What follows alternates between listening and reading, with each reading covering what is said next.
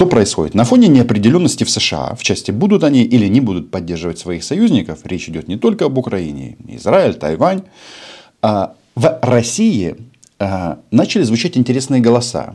Смысл их сводится к следующему, что нужно уничтожать американских солдат. Зазвучали голоса о том, что всех вот этих вот а, мальчишей-плохишей, а хуситов в тапочках – и не только в тапочках, всяких там аятол и других режимов с пониженной социальной ответственностью нужно всячески поддерживать и спонсировать.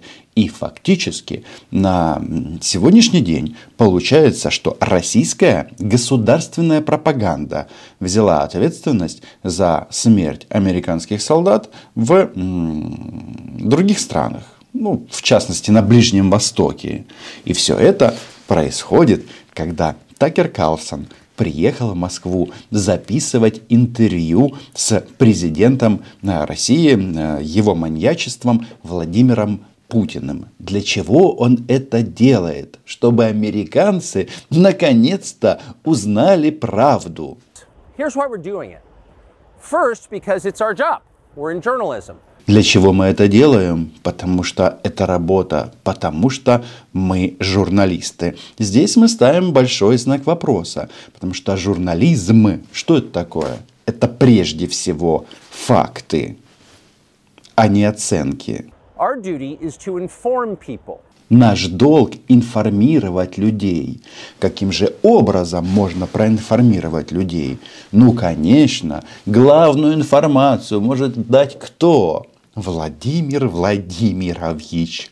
Most Americans have no idea why Putin invaded Ukraine or what his goals are now. They've never heard his voice. У большинства американцев нет идеи, почему Путин вторгся в Украину и какие цели его сейчас без Такера, конечно, и без личной позиции Владимира Путина тут не, не обойтись. Кстати, насчет, почему он вторгся в Украину. А Владимир Владимирович уже начал давать ответы Такеру Карлсону. Сегодня массированный ракетный удар по украинским городам. Только в Киеве четверо убитых, десятки раненых. Это вот ответ на этот вопрос а, какие цели Владимира Путина. А, по последней информации, то, что я сейчас вижу, ну, например, в Голосеевском районе в результате атаки произошло возгорание 18-этажного многоквартирного дома. И Такер обязательно должен вместе с Путиным обсудить вопрос, сколько инструкторов НАТО жило а, с 15, простите, с 10 по 15 этаж, который загорелся. Но не может же быть, что там не было солдат НАТО. Правда? That's wrong.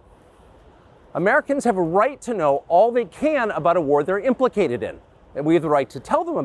Американцы имеют право знать все об этой войне. Ну, конечно же, дорогой Такер. И он расскажет эту правду и информацию. Но почему-то со слов дорогого Путина. Значит, из хорошего. Не все так у нас тут а, плохо. Президент а, Украины подписал указ о создании сил беспилотных систем в структуре вооруженных сил Украины. Тут а, сам подход, он, как мне кажется, принципиально важен, он меняет мышление. Не должно быть, мы не имеем права и, кстати, не имеем возможности давать приказы а «А ну-ка, пойдите, посмотрите, что там в той посадке» командирам, которые, которые отдают подобного рода приказы, им просто не место в руководящем составе, будь то батальонов, будь то бригад. Должны делать это все беспилотные системы. Ну, если говорим мы о флоте, безэкипажные. Почему? Потому что у них э, мобилизационный ресурс больше.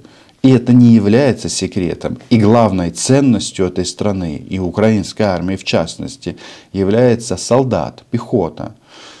Война у нас ведется не дронами, а людьми, которые управляют этими дронами. Ну, тут, в принципе, все понятно, но комментарий с болот, он все-таки заслуживает внимания. Послушайте, они перешли в режим «убей русского». Мы обсудим эту тему подробнее, но перед этим подписывайтесь на мой YouTube канал, называем здесь что? Правильно, вещи своими именами. Ну, во-первых, мы не переходим, а перешли в режим «убей». Во-вторых, Это касается не просто какого-то гипотетического русского, а российского гражданина, в первую очередь, который с оружием в руках пересек границу Украины. Все очень просто. Потому что после того, как он принял это глупое и недальновидное решение, он не русский, он российский оккупант. А с российскими оккупантами нужно поступать, как поступает украинская армия, в том числе с использованием беспилотных систем. Это э, приветствуется. Но имеется в виду, если прилетел беспилотник и уничтожил российских захватчиков, это минимизирует риск для наших военных для наших воинов, а наши воины это прежде всего граждане этой страны. Так вот, значит, Такер Карлсон планирует вылизывать престарелую, в некотором роде, по некоторым данным, сморщенную ПОП у, да, Владимира Путина. Почему сморщенную? Потому что там ботокса по некоторым секретным разведданным от Алины Кабаевой э, не так много, как на лице. И вот он планирует эту процедуру с Владимиром Путиным, а в то время миньоны Путина, то есть подчиненные Путина, внимание, прямым текстом заявляют о том, что американцев нужно уничтожать. У них, э, как это, новый тренд. Но опять, это же... Я же не принимаю эти решения, к сожалению. Владимир Владимирович, ну, мы начинаем действовать, кстати, их методами в том числе. Действие через прокси-силы и воздействие на их базы, на их места. Я вам скажу честно, что тренд, который сейчас происходит, 200 э, ударов по американским базам на Ближнем Востоке, вытеснение а, американцев, французов с африканского континента, это все очень важные моменты. Я уверен, что без нашей помощи здесь тоже не обходится. Весь мир смотрит и понимает, что с русскими это не только безопасность, которая приходит, как русские, с русскими приходят очень позитивные инвестиции, которые начинают помогать развивать эти регионы. По классике жанра здесь нужно было бы повторить этот синхрон где Владимир Мудозвон комментировал создание сил беспилотной авиации в нашей армии. Ну, повторять не будем. Но а, вот эти истории, что россияне что-то приносят кроме смерти, это, это, пропагандистский бред. Но вот эти вот слова, что американцев атакуют гибридными средствами на Ближнем Востоке, мне кажется, э, эти слова Такер не покажет. Ну как же? Потому что получается, что в концепции, которую они исповедуют, в концепции э, простых решений и быстрых, можно все решить за 24 часа. А получается, что это не сильно-то тема и работает. Быстро все решить. Но тем не менее, в Иордании погибшие американские солдаты, минимум трое, и количество обстрелов по американским базам. Вот только что было просказано. Ответственность за это взяли российские пропагандисты. Кто-то скажет, что они ляпают просто так языком. Нет, нет, нет. Посмотрите, присмотритесь к, к их ртам. Там язык. И к этому языку прикреплена веревочка. И за эту веревочку дергают в Кремле, и они эти вещи озвучивают вслух. Так что с простыми решениями очень и очень проблематично. Значит, э, не только Клинцевич-младший хвастается или моделирует убийство американских солдат. Не только он. У них там это общий тренд. Так как я убежден, что на любую поставку оружие, например, вот они поставляют сейчас ракеты определенным радиусом действия. Это значит, мы должны поставить ракеты с таким же радиусом действия Ансар кому угодно. Любой враг Америки для нас является сейчас без вопросов ну, нормальный, нормальный потребитель военной техники. Всего, что будет уничтожать американские военные базы, создавать им угрозы. Насрала и компания – это друзья, которые базируются в Ливане. В первую очередь это Хазбалла. Речь идет о передаче ракет. Там, кстати, настолько сейчас все изменилось в регионе и в части военно-технических потенциалов. А, это еще вопрос, кто кому передает ракеты. Но если Великая Россия, очень великая, подсасывает боеприпасы в Северной Корее и в Иране, то не знаю, насколько у них есть возможности все это обеспечить, особенно с учетом того, что все российские ракеты законтрактованы на украинский фронт. Бог с ним. А, не об этом речь, а речь о том, что они моделируют эту ситуацию. Такер, твои российские коллеги, и я здесь не оговорился, коллеги, призывают к убийству американцев – а ты собрался вылизывать неботоксную ЖОП. Что ж ты за человек, Такер? Если будем делать вид, что они наши друзья, мы с ними нет, нет, я не такая, я жду трамвая. Нет, я считаю, что мы должны железной волей и решимостью уничтожать, в отличие от них, которые бьют по гражданским, мы будем бить по военным целям. Но ни одна военная база в зоне действия хуситов не должна американская себя чувствовать спокойно. Или там, не знаю, иракского. Тем более, что вот, пожалуйста, Ирак, там же официальное военное формирование их э, властей.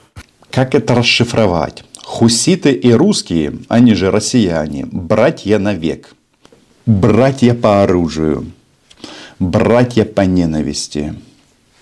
Только почему-то хуситы ломают международную мировую торговлю когда блокируют э, по факту Суэцкий канал. Там даже наши египетские друзья немножечко в шоке. Доходы от э, плат кораблями или командами этих кораблей за пересечение этой артерии упали там что-то почти уже в половину. Потому что гражданским судам, контейнеровозам, э, танкерам, в том числе танкерам СПГ, не очень а, комфортно перевозить свои грузы, когда по ним херачат, извините, ракетами. А ракеты, как вы слышали, обязательно должна поставить Рашка. Потому что она, по мнению собравшихся, там в Москве Такера мы включаем в эту команду тоже, очень великая страна. А раз она великая, значит она имеет право на уничтожение других людей. Вот такая логика. Они же атакуют американские военные базы. Ну все, что им надо. А в чем проблема? В чем проблема? Они же не стесняются бить по Белгороду. Они не стесняются уничтожать военно-транспортный самолет в глубине территории Российской Федерации. Они не стесняются носить удары по нашим мирным жителям. А мы почему должны стесняться? Плюс, я считаю, необходимо провести испытание ядерного оружия, привести его в боевую готовность, в том числе и тактическое, и доставить на арсеналы. У них не должно быть никаких иллюзий. Стареет мудозвон. Раньше у них версия была такая. Российский самолет, который выполнял гуманитарный рейс. А, соответственно, российские военные пилоты, они супергуманисты. А, на место катастрофы, кстати, никого так и не допустили.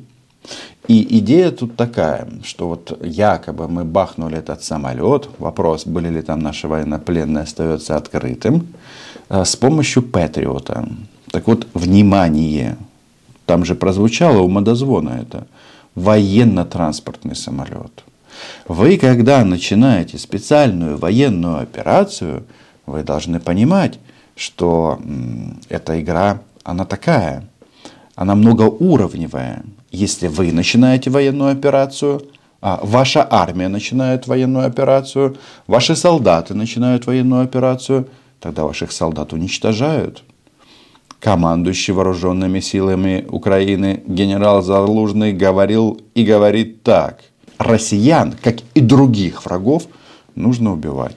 И не стесняться это делать. Как этого избежать? Отстаньте от Украины. Вроде бы все просто и очевидно. Но для меня победа – это возможность воспроизводить безопасность для нашей страны. То есть это постоянное воспроизводство безопасности. Вот это есть критерий победы.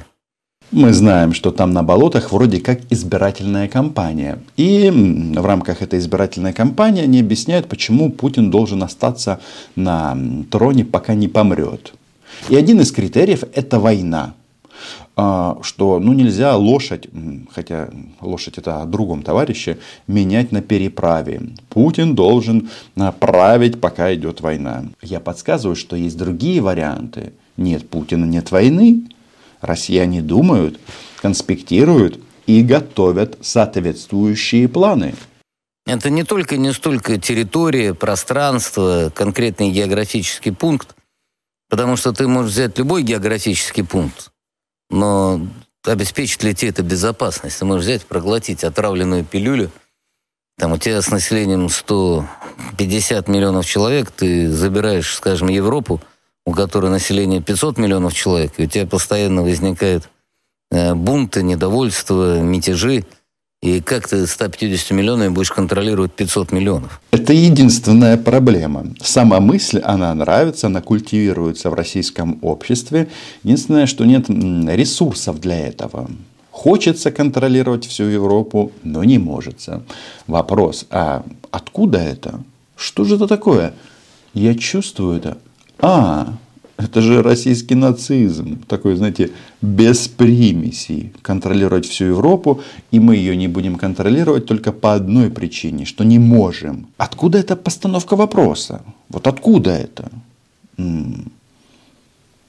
Ведь, эм, по сути, Соловьев теперь пропагандирует вечную войну, без каких-либо причин. Не надо говорить вот эти вот фразы денацификация, демилитаризация – Просто хочется контролировать. Они себя проявили. Кто возьмется перевести это все Такеру Карлсону? Ему должно быть интересно.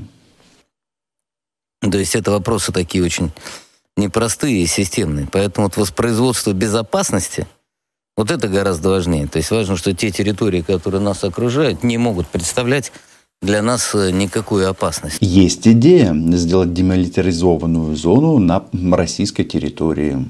И все, вас будет э, окружать зона. Хотя тут вопрос, где зона? Она окружает Россию, демилитаризованная, или зона создана в России? Я пока склоняюсь ко второй версии. Ну, значит, с кем мы граничим, оттуда опасность? Не знаю. По государственным границам выкопайте ров – а, пустите туда Владимира Соловьева вместо крокодила, он будет продолжать лаять. Так? Я просто вспомнил, что Финляндия вступила в НАТО, Швеция практически вступила в НАТО, там немножко агент Орман продолжает работать, но не факт, что так будет всегда. То есть а, как-то так получилось, что нет такой планеты Россия, есть страна Россия, немножко чересчур длинная, но тем не менее. И у нее есть соседи. По поводу китайцев ничего не хотите сказать? Казахов. Почему-то только НАТО их э, тревожит. И то очень избирательно тревожит. Почему? Потому что в НАТО есть бомбы и ракеты. И эти бомбы и ракеты что? Могут э, защитить демократию. Ну, поэтому, если, например, переводить на краткосрочные цели, на ближайшие, то это значит э, обеспечить нашу армию таким военно-техническим и человеческим потенциалом, чтобы решить задачу, ну, очевидную, самую простую. Это не простую, а самую очевидную. Это выход на конституционные границы нашей страны. Напомню, что сейчас боевые действия в своей массе идут на территории, оккупированной укронацистами. Нацист на Соловьева каждый раз смотрит в зеркало, когда, соответственно, он к нему подходит. Смотрит его внутренний нацист а, в полный рост. Ну, или это зависит от размера зеркала. Я единственное, чего не могу не понять. Вот он э, использует новые такие, знаете, идеологемы. Часть территории России оккупирована. Но раз это территория России, кто-то может внятно сказать, почему тогда маньячело Владимир Путин, который будет встречаться с Карлсоном, называет это специальной военной операцией на территории Украины. А? Что ж это за спецоперация на территории другого государства, а при этом вы называете это своим? По-моему, у этой птицы в голове Вавка. Причем что в одной голове, что во второй голове. Это очевидно, что мы должны отодвинуть любые системы поражения, то есть демилитаризованные зоны, ну, то есть, по крайней мере. То есть, это очевидно вся Харьковская губерния, иначе будет угроза Белгороду, и очевидно, э, ну, там, Черноморское побережье не должно представлять никакой опасности, если это обозначает идти до Приднестровья, это один момент, может быть и дальше, не знаю. А можно попробовать другую версию. Не идти вперед, а идти вперед отрицательно.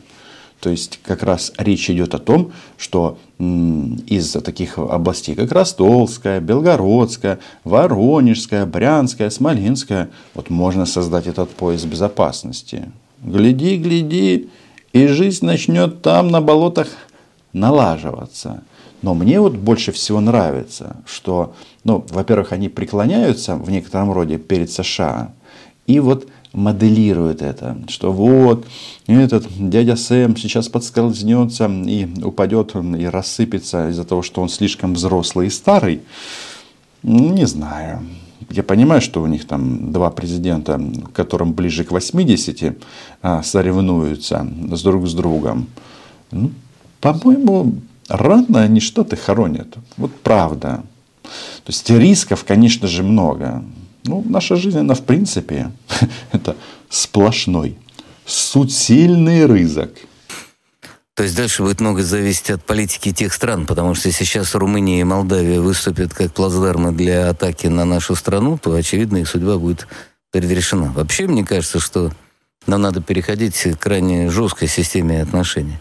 То есть я считаю, что нам надо идти путем эскалации, нам не надо а, играться в мирных и ласковых. Мы же понимаем, что враг сейчас накапливает силы, и мы видим, что дают американцы. F-16 будут с ракетами, как говорят украинские вояки, 500 плюс километров. И они будут пытаться поражать гражданские объекты в глуби нашей страны. Поэтому я считаю, что мы должны сделать первое. Это мы должны нахрен уничтожить все базы скопления натовской техники, которая идет на территорию Украины для борьбы с нами, поэтому... Это из области коричневых линий. Почему коричневых? Ну, потому что Соловьев нацист, это первое. А второе, он об этом говорит уже два года. Грозит, грозит НАТО. Но что-то, в случае чего, а, уже начал делать ремарочку.